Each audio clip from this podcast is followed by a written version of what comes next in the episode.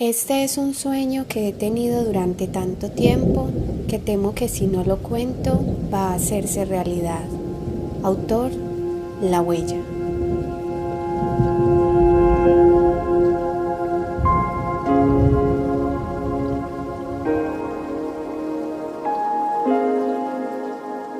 Jin Yang Capítulo 11 El ejército el entrenamiento del día anterior había dejado estragos en el cuerpo de los integrantes del equipo de Shiro. El cansancio en los músculos por las exigentes rutinas de resistencia, los moretones en piernas y brazos y la necesidad de seguir durmiendo para recuperarse plaqueaban sus ánimos a la hora de levantarse para cumplir con una nueva jornada.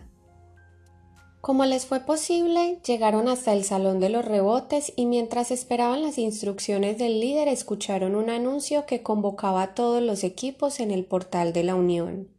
Activaron la restricción de altura máxima para salir flotando en las esferas y evitar los posibles accidentes por la falta de práctica para mantener el control. Antes de salir del cilindro empezó a vibrar la barra localizadora de Maya, que gracias a Cora ya estaba activa y además le había facilitado una detallada inducción, ahorrándole la molestia de leer las instrucciones de manejo. Al aceptar la llamada se proyectó el rostro de Diego con la misma expresión animada de la última vez. Hey, chava, ¿dónde has estado? ¿Por qué no habías encendido tu barra de localización? Ayer intenté contactarte para que conociéramos el resto del ejército. La joven estaba sobre un rebote recostada sobre su estómago, develando el cansancio y las ganas que tenía de seguir durmiendo. Respondió al mexicano después de un prolongado bostezo. Hola, Diego. Es que Sharon nos hizo trabajar muy duro ayer. Estoy muerta. Me quedé dormida muy temprano. ¿Ya conociste a los demás? Claro, ya entraron a Circinus nueve equipos en total y tengo identificados otros latinos que quisiera presentarte. Estamos programando una fiesta de bienvenida y por supuesto estás invitada. En cuanto ella escuchó la palabra fiesta, modificó su disposición y se olvidó de la fatiga por la que se había lamentado desde que se despertó. No se percató de que el líder agudizaba sus oídos para escuchar la conversación mientras disimulaba estudiar el panel de instrucciones de los rebotes, y maquinaba la manera en la que sabotearía el tiempo que tendría para sus planes de esparcimiento. Está casi todo listo para esta noche, aseguró Diego. ¿Ya saliste del cilindro? Voy para allá para que nos vamos juntos para el portal y te cuento los detalles. Ok, te espero entonces. Mientras Maya le contaba a Cora sobre la invitación nocturna, la australiana no prestaba mucha atención porque se encontraba batallando para sostenerse sobre un rebote. Al salir no se atrevía a superar los dos metros de altura, así que la colombiana, comprendiendo la ansiedad de su amiga, decidió permanecer al mismo nivel. Diego llegó a su encuentro propinándoles un beso de saludo a cada una. Su efusividad era muy contagiosa y durante el recorrido les compartió un poco de todo lo que había aprendido del lugar. Las presentó con todos los recién llegados que se encontraron en el camino y les detalló los preparativos para la fiesta. Atravesaron el amplio espacio donde los diez edificios en forma de cilindro estaban dispuestos en círculo, y en cuanto llegaron al portal de ingreso les fue indicado que era necesario ingresar por la parte interna del arco, para poder ascender de forma segura los trescientos metros hasta llegar al gran salón de la Unión. Los rebotes estaban ubicados estratégicamente por todo Circinus, tanto en los edificios como en diferentes espacios exteriores, y para llevar a todos los miembros del ejército hasta el lugar del encuentro fueron programados para ascender sin necesidad de depender de la experticia del pasajero. El Salón de la Unión donde los reunieron era solo una pequeña sección respecto a los demás espacios que estaban acondicionados para las diferentes actividades que requerían la presencia de todo el ejército. El recinto era similar a un teatro con escenario circular y los asientos dispuestos alrededor como las galerías de un circo. Los líderes estaban en la parte delantera saludándose con entusiasmo y felicitándose por haber salido vivos del bosque, todos con sus trajes blancos ajustados a sus figuras y los brazaletes dorados asidos a sus antebrazos. El espacio empezó a llenarse con personas de diferentes etnias y la mayoría permanecían cerca a sus compañeros de equipo. Diego y Maya terminaron saltando de un lugar a otro dando la bienvenida a los recién llegados e invitándolos a la fiesta nocturna. Y Cora no entendía cómo podían tener tanta energía cuando ella sentía que cada uno de sus músculos estaba rígido por el cansancio y prefirió alejarse para sentarse al lado de sus compañeros. Después de unos minutos de revuelo, cinco alienígenas se aproximaron al escenario del salón, y el bullicio de los asistentes empezó a disolverse. Las figuras en el centro emitían un aire de autoridad, y los líderes hicieron una venia como muestra de respeto y veneración. Las criaturas eran idénticas a Antares, sus ropas, estatura, rostros alargados e inexpresivos, la forma de moverse y de quedarse de pie con las manos cruzadas en la espalda. Sería imposible identificarlos si no fuera por la única característica que los diferenciaba, el largo de su cabello que variaba desde llevarlo más abajo de sus rodillas hasta uno que se había quedado calvo. Antares, que era uno de los miembros de la élite, tomó la palabra con el mismo tono monótono que recordaban del primer encuentro cuando ingresaron a Circinus. Humanos, de nuevo les damos la bienvenida. Somos seres portadores de la luz y nos asignamos nombres para facilitarles su interacción con nosotros. Mientras pronunciaba los nombres de los individuos, ellos saludaban con una leve inclinación. Mayoris, Bellatrix, Alnilam, Deneth y mi nombre es Antares. Todos ustedes lograron deslizarse por el bosque del agujero oscuro, lo cual demuestra la fuerza de su naturaleza. Llegaron con éxito nueve equipos que suman un ejército de 79 soldados, incluyendo a los nueve líderes, pero deberán trabajar con disciplina para compensar las bajas que tuvieron durante el recorrido. La Tierra es uno de los millones de mundos que flotan en la inmensidad del cosmos y su enemigo es la oscuridad, que se dedica a destruir planetas igual que el de ustedes, con el único argumento de renovar el universo para que lo habiten solo especies dignas de la existencia. Nosotros no pelearemos su guerra, es una batalla humana y no nos compete interferir. Solo los ayudaremos para que desarrollen el poder suficiente para combatir y en sus manos estará el destino de su especie. Cada uno fue elegido por la luz del universo. Representan a los terrícolas que más aman la vida en su planeta, y es la razón por la que pueden desarrollar los poderes que éste les proporcionará. El tiempo de entrenamiento puede extenderse por algunas semanas, incluso meses, y cada minuto desperdiciado podría costarles la extinción de su especie, ténganlo presente. Estuvimos estudiando su comportamiento para analizar diferentes estrategias que les permitan mejorar sus habilidades. Sus mentes reaccionan de forma positiva cuando alcanzan triunfos, por lo que llevaremos a cabo torneos para que compitan entre ustedes. Además, cada edificio de entrenamiento está equipado con acceso a mundos que deberán superar es como si se introdujeran en una especie de videojuego. A través de sus líderes transmitiremos las indicaciones de forma más precisa y evaluaremos sus avances. Luego titubeó como si se hubiera acabado el guion del discurso y llegara el momento de improvisar. A solicitud de algunos de ustedes y después de evaluar la viabilidad de la estrategia, instalamos una funcionalidad en sus barras localizadoras. Pueden verificarla ahora mismo, es un icono llamado incentivos. Cada vez que superen un mundo, ganen un torneo o adquieran una habilidad nueva, les será otorgado un premio que les permitirá acceder a un alimento de su mundo. Para el día de hoy, por haber logrado llegar a Circinus, les cargamos un premio, es una barra de chocolate. En cuanto resuelvan consumirla, seleccionan el dibujo y presionan la opción imprimir. Las expresiones de satisfacción retumbaron por todo el salón. Pasaron solo segundos cuando todos los chocolates ya estaban en sus manos, y el deseo instintivo por saborear el delicioso alimento les hizo olvidar la buena educación y empezaron a saborearlo con delirio, como si fuera la primera vez que comieran en semanas. Antares buscó con la mirada la irritante humana que le había insistido tanto con el tema, y la encontró saltando emocionada con el chocolate en sus manos, besando el pequeño envoltorio sin atreverse siquiera a probarlo. Esa actitud le produjo mucha gracia y lo hizo dibujar una imperceptible sonrisa.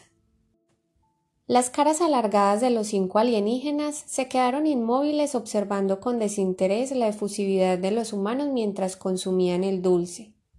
Los líderes se miraron avergonzados por el espectáculo, ya que ellos, después de haber compartido un año en la Tierra con Antares, conocían la superioridad de aquellas criaturas, y estaban convencidos de que aquel comportamiento revelaba los instintos primitivos de su especie. Maya, que estaba ubicada en la parte alta del escenario, levantó su mano en señal de saludo y se dirigió a la élite como si fueran una banda de rock a punto de empezar un concierto. Gracias, Antares, está delicioso. Los asistentes dirigieron sus miradas a la joven que no mostró ni la más mínima señal de intimidación por llamar la atención con un comportamiento que algunos tacharon de irreverente. Luego tomó asiento y el anciano que estaba a su lado vestido como un monje le obsequió una tierna sonrisa con sus dientes untados de chocolate.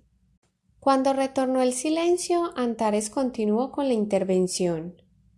Tendrán un día de descanso por cada cuatro días de entrenamiento para garantizar la recuperación de sus cuerpos. Además, acondicionamos otros espacios en Circinus que podrán explorar para mantener la calma de su espíritu. Esta también es información que conocerán a través de sus líderes. Por último, queremos informarles que estamos organizando un torneo para esta semana. Será un preliminar para conocer los avances que han logrado durante el tiempo que llevan de entrenamiento. La regla principal en Circinus es obedecer a sus líderes. Todo lo que ellos les prohíban son directrices directas de nosotros, y están formuladas con el único propósito de protegerlos. Desauguramos muchos éxitos y que su especie sea preservada. Al finalizar el discurso, la élite salió del salón disolviendo sus expectativas por escuchar a los otros cuatro sujetos, quienes se limitaron a moverse como sombras hasta el final del encuentro dejando a su paso más preguntas que respuestas. Uno de los líderes, un hombre moreno de buen porte, se aproximó al escenario y le solicitó a todos que se reunieran con sus guías para salir del salón y enseñarles cómo moverse a través de lo que llamó el edificio de las mil puertas.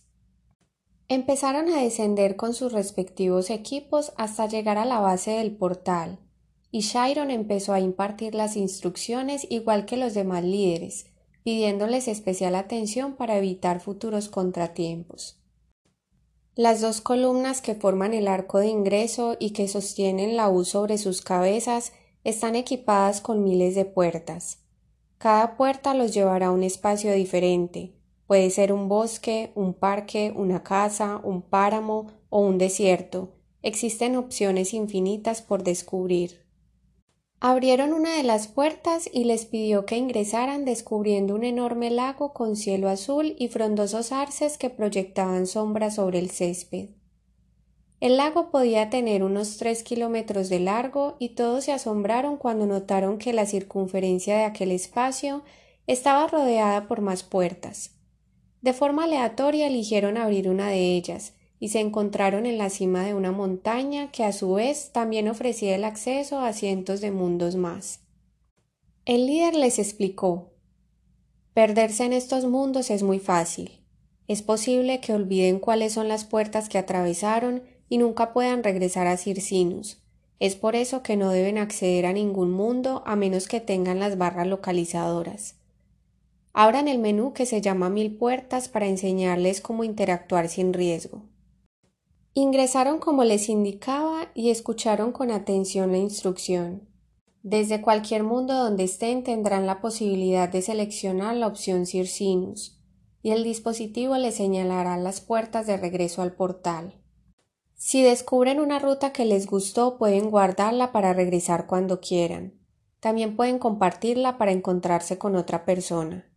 Si les apetece estar en un lugar específico, por ejemplo en el mar, Aquí en el menú les proponen las rutas más cortas para acceder al tipo de lugar deseado. Este será nuestro medio de esparcimiento y pueden estar tranquilos porque ninguno de los mundos es peligroso. Es importante mantenernos con buena condición física y mental, Por eso la élite ha creado este sitio para nosotros. El nuevo juguete los dejó fascinados, pero el temperamento estricto de Chiron no les permitió experimentar lo suficiente antes de obligarlos a regresar a Circinus, argumentando que en cuanto tuvieran un día de receso podrían emplearlo para la exploración y que debían retomar el entrenamiento. Siguiendo con el plan, el líder estaba dispuesto a hacerlos entrenar hasta altas horas de la noche por dos razones. La primera quería asegurarse de que recuperaran el tiempo perdido durante la reunión, y la segunda necesitaba mantenerlos ocupados para que no tuvieran tiempo de asistir a la fiesta programada por Diego, ya que la consideraba una celebración inoportuna teniendo en cuenta la situación a la que se estaban enfrentando. Puso especial empeño en los ejercicios de resistencia, incrementando deliberadamente la cantidad de repeticiones que tenían que hacer en cada serie. Pero a pesar de lo mucho que presionaba a Maya, ella siempre terminaba haciendo una pataleta y se negaba a cumplir con sus exigencias. El frágil carácter de él perdía dureza cuando la veía zapateando con protestas y terminaba disminuyendo a la mitad los ejercicios solo para verla tranquilizarse de nuevo.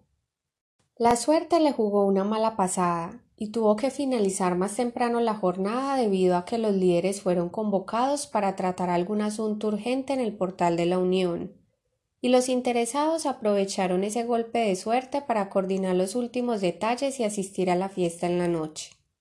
La joven se comunicó más temprano con el protector del bosque para contarle las novedades del día. Hola, Kira, ¿cómo estás?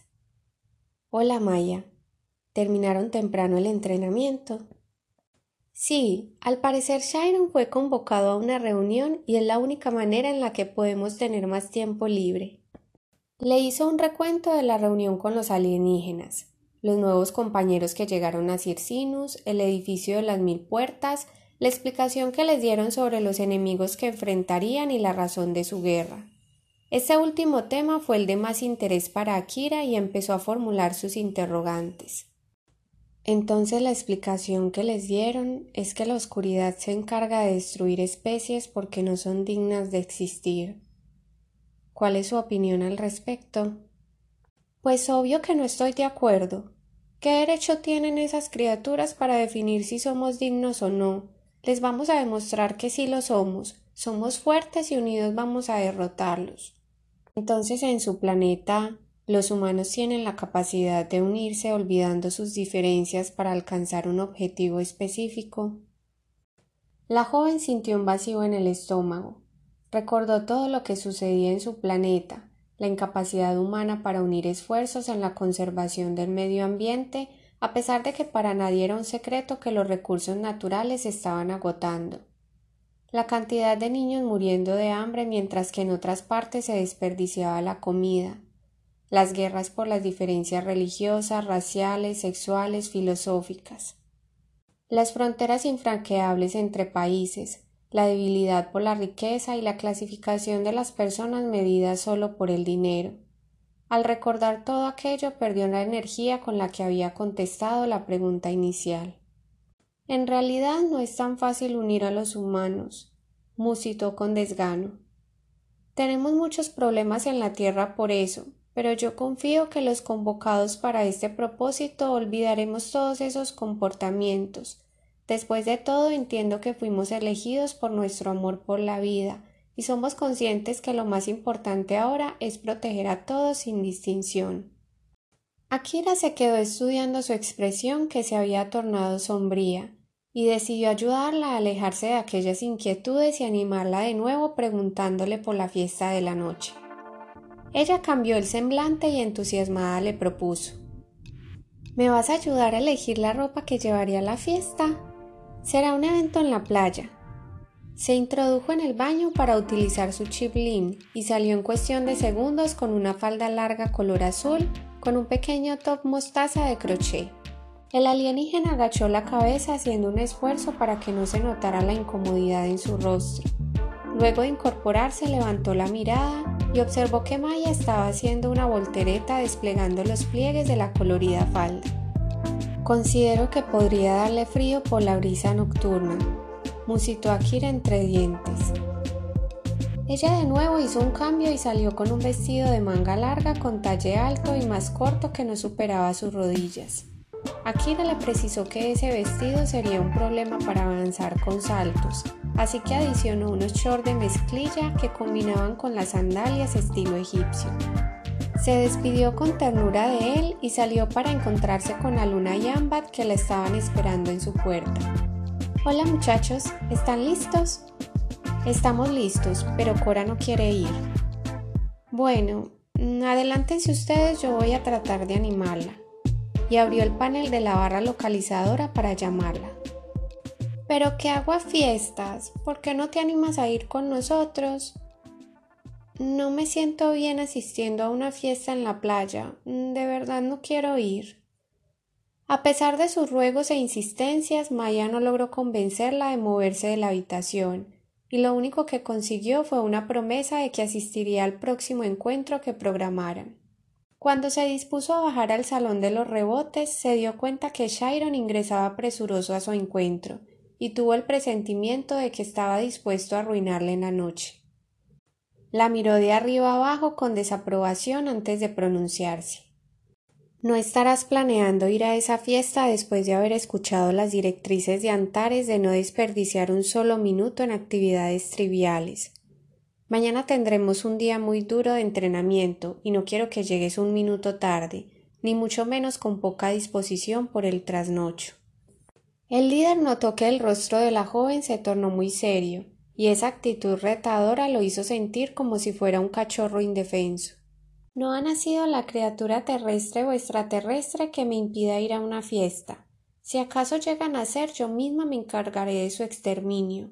Así que tienes dos opciones ¿Vamos juntos a la fiesta o te apartas de mi camino? Él no logró identificar si hablaba en serio o si lo dijo con ánimo de mofa, pero decidió no correr el riesgo de probar su temperamento y continuó con cautela. Está bien, voy a acompañarlos, pero solo para asegurarme de que los tres retornen en un horario decente. Él se refirió a Ambat y a Luna con quienes se había encontrado en el camino. Fantástico. Pero no puedes ir con la misma ropa de entrenamiento. Mira, te voy a mostrar un traje muy adecuado para la ocasión para que lo elijas con tu chip. Mientras se reprochaba por terminar accediendo a los caprichos de la pequeña Saltamontes, Shiron ingresó a su habitación e hizo el cambio de ropa por el traje que ella había nombrado como guayabera y que le otorgaba más frescura y comodidad. En cuanto Maya lo vio, quedó maravillada y no se contuvo al propinarle un sartal de halagos. Te lo dije, ese traje te sienta perfecto.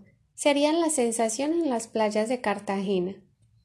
Mientras flotaban en los rebotes de camino al edificio de las mil puertas, él se sintió tan liviano a su lado que terminó olvidando por algunos minutos la triste realidad por la que estaban todos en ese lugar. Deseó que el camino se hiciera más largo para apreciar su inquieto cuerpo de hada, ondulando con suavidad al ritmo de una canción que parecía tararear en su mente. No había conocido antes una mujer tan espontánea y llena de energía, capaz de producirle tantas emociones al tiempo, desde sentimientos extremos de ternura hasta someterlo a una embriagadora excitación.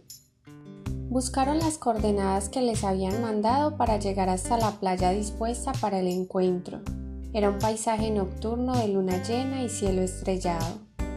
Cuando ingresaron al lugar se encontraban más de 40 personas alrededor de varias hogueras dispuestas en la arena, y el espacio estaba amenizado por música reggae que activó en la colombiana el ánimo innato para empezar a bailar. En cuanto Diego vio a los recién llegados, se acercó con efusividad propinándole una mirada retadora a Shiron, mientras le asestaba un empalagoso beso a su acompañante en la mejilla. La tomó de la mano y la arrastró al lado de una hoguera para bailar. El líder tomó asiento fulminando al mexicano con la mirada, ansioso por poder propinarle una buena paliza. Estaba tan ensimismado con aquellos impulsos que no se percató de que a su lado se había sentado Elena, que se vio obligada a llamar su atención. Me dijiste que no ibas a venir a la fiesta. ¿Qué te hizo cambiar de parecer? Él se sintió incómodo porque hacía solo unas horas ella lo había invitado y él se negó argumentando que se encontraba muy cansado. Pero admitir que su cambio de parecer había sido por Maya era demasiado vergonzoso, así que mintió. Tres miembros de mi equipo están aquí y quiero garantizar que retornen temprano a sus habitaciones. La sueca lo estudió incrédula con sus cristales azules y él evitó que se encontrara con sus ojos negros. Cuéntame sobre Maya. Tengo la sensación de que es quien más trabajo te demanda. El rostro de él se iluminó y esbozó una escurridiza sonrisa, revelando la dentadura perfecta que era difícil de apreciar debido a la escasez de momentos divertidos que habían compartido juntos. Sí, ella consume gran parte de mi tiempo, es muy indisciplinada, perezosa y siempre está metiéndose en problemas.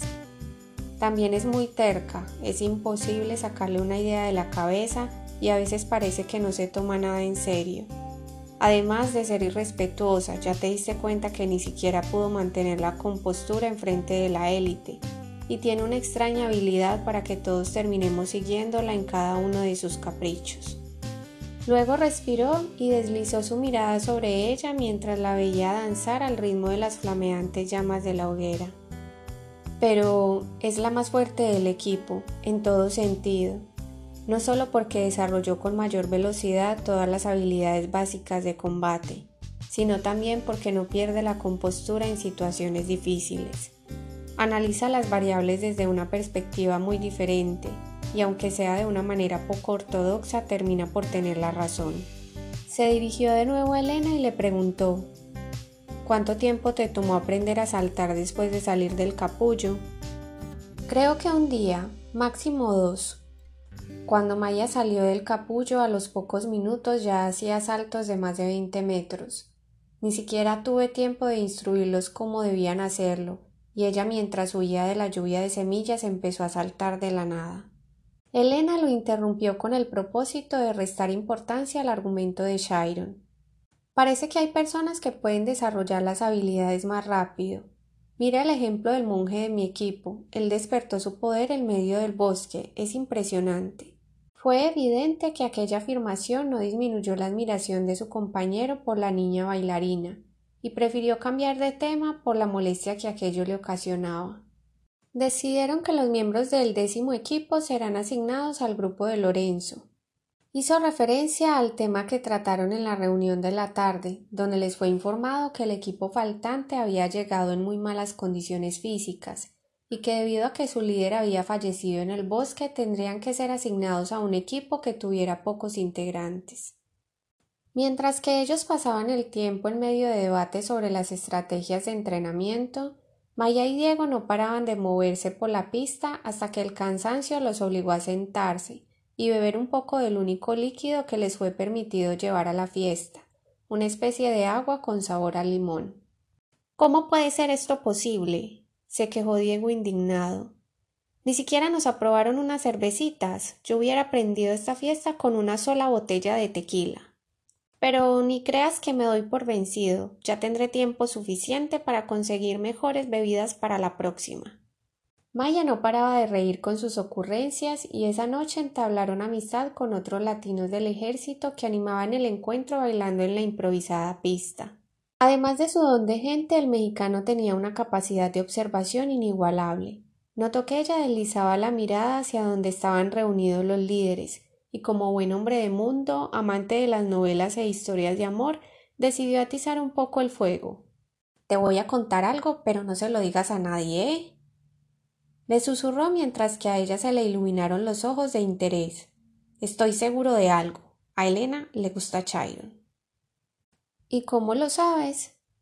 El día que fuimos a darle la bienvenida fue ella quien me insistió que la acompañara. Al parecer se enteró que el indio este había llegado y no pudo disimular la emoción. Al día siguiente le dije que si quería acompañarme a darle la bienvenida a los demás equipos y sacó mil excusas para no ir.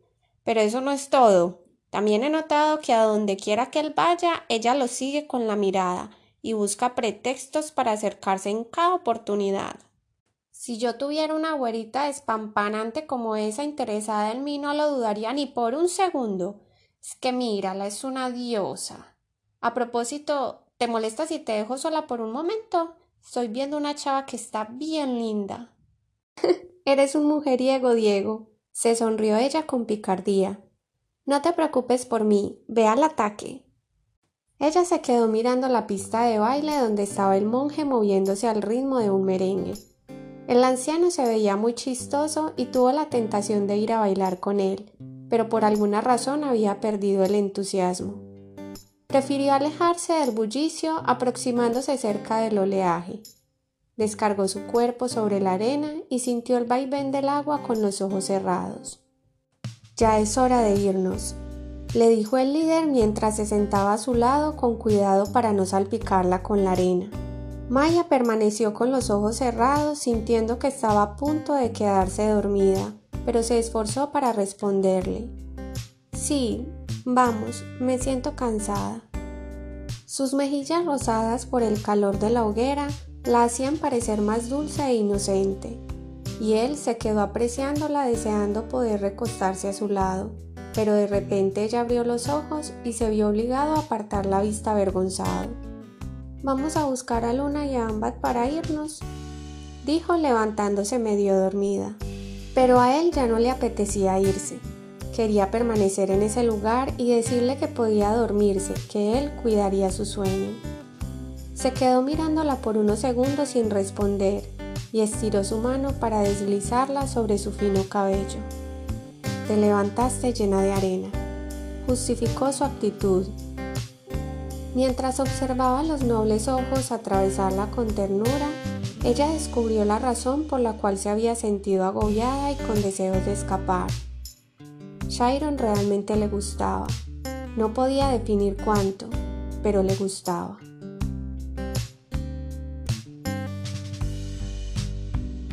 No te pierdas el siguiente capítulo titulado El primer torneo. Descubramos juntos cómo abrazar nuestra oscuridad. Visita mi página web www.lahuellajingyang.wordpress.com donde podrás leer los capítulos del libro o escríbeme al correo lahuellajingyang.gmail.com